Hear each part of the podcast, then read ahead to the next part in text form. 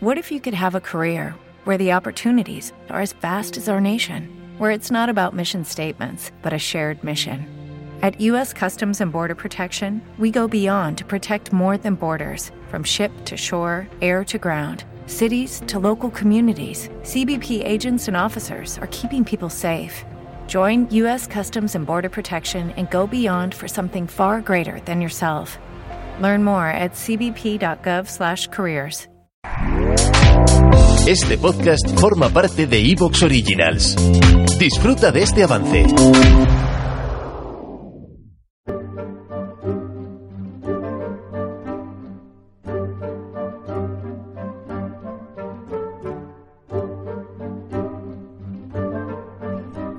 Un saludo a los oyentes, bienvenidos a Historia Ficción y preparados para la aventura.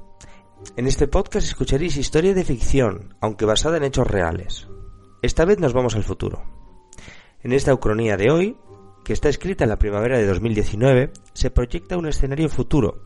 Os contaré una versión alternativa para un futuro cercano en el que Estados Unidos y China entren en guerra. En este episodio hablaré sobre un megacolapso económico y podéis escuchar este episodio, este capítulo, aisladamente, pero se trata de la primera parte de una serie que voy a escribir que va a salir pronto sobre la Tercera Guerra Mundial. Eh, como digo, este capítulo tiene sentido en sí mismo como una narración del cómo la economía no se recuperó de las contradicciones eh, que produjeron la crisis de 2008 y al no quedar resueltas a empujar el problema hacia adelante, el problema de la deuda, de la estructura del ahorro a nivel mundial y de cómo va a asumidores del ahorro como los paraísos fiscales, otra serie de ineficiencias que hay en la economía global, el cómo podría colapsar absolutamente toda la estructura económica mundial. Y bueno, una de las consecuencias que históricamente que tienden a verse más cuando hay una gran, enorme crisis económica, una de las salidas es la guerra. Como suelo recordar en cada programa, os contaré una historia articulada en torno a hechos reales, aunque está reconstruida como una narración de ficción, y mezclaré elementos reales con licencias creativas. Como siempre, trataré que la historia sea absolutamente verosímil. El propósito de esta fantasía es divertirme y lo iré imaginando una historia que pudo ser. Este podcast es fruto de la imaginación de su creador, David Rico, y espero que os guste.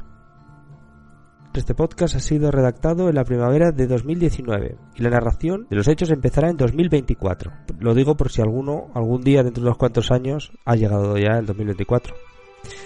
Amigos oyentes, ha llegado el momento de contar historia alternativa. Espero que disfrutéis y entendáis el juego. Empezamos.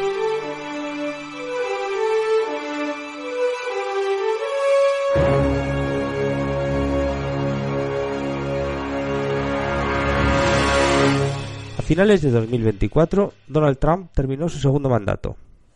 El siguiente candidato del Partido Republicano sería su hijo Donald Trump Jr. Este demostraría tener unas posiciones aún más audaces que las de su padre, por decirlo de alguna manera. La situación recordaría a muchos analistas a lo que ya había ocurrido con George Bush padre y George Bush hijo. Las elecciones americanas se producirían en noviembre de 2024.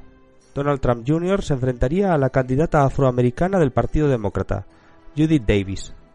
El resultado electoral daría la victoria por un cierto margen al joven Donald Trump Jr. En todo caso, el proceso electoral se vio salpicado por una gran polémica rusa a favor de Trump, las de su padre, que ya ha vivido varias elecciones atrás.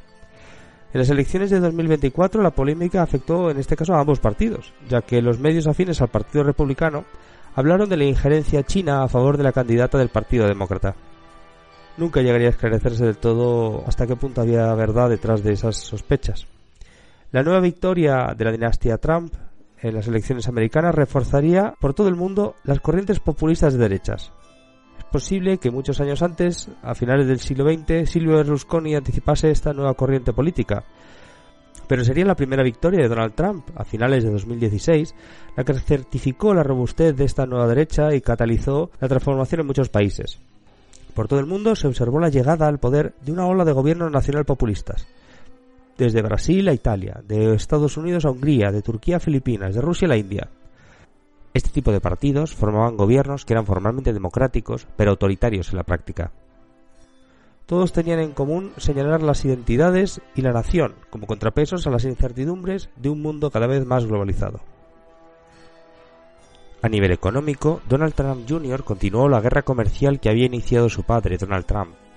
La guerra comercial fue el pistoletazo de salida de una serie de medidas en cadena que revertirían el proceso liberalizador que había dominado el comercio mundial durante décadas.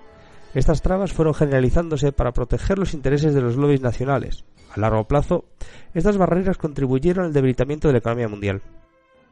Además del freno de la globalización económica, que se estaban dando otros procesos que implicaban sus propias contradicciones. La progresiva robotización fue destruyendo millones de puestos de trabajo en todo el mundo. En el siglo XX las máquinas acabaron con los duros trabajos del sector primario, la agricultura, la minería y la pesca. Se convirtieron en, sectores residuales en cuanto a la fuerza de trabajo de toda la economía que desplazaban. La robotización había destruido la mayoría de los empleos industriales del sector secundario, el desarrollo de la inteligencia artificial significó un nuevo impulso a la destrucción de empleos, en este caso en el sector servicios. Las máquinas arrasaron con cientos de millones de empleos de baja cualificación que demandaban los centenares de millones de jóvenes desempleados en los países en desarrollo.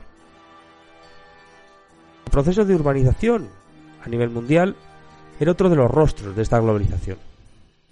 Se produjo un desplazamiento masivo que llevaba ya generaciones de población rural a las zonas urbanas, y en parte se explica por la mecanización agrícola que expulsó un montón de gente de las zonas rurales y que además les arrebató las tierras. Este proceso fue expulsando a pequeños productores por todo el mundo que solo podían desplazarse a las zonas urbanas para buscarse el sustento. La apropiación de la tierra cultivable por fondos de inversión y las corporaciones era un proceso que llevaba en marcha al menos desde los años 90. Y la continua mecanización del sector agrícola, minero y pesquero a nivel mundial unido al imparable cambio climático, expulsaban a millones de personas desde las zonas rurales a las superpobladas megápolis. Estos procesos podrían haber contenido mecanismos compensatorios, pero estos nunca serían implementados.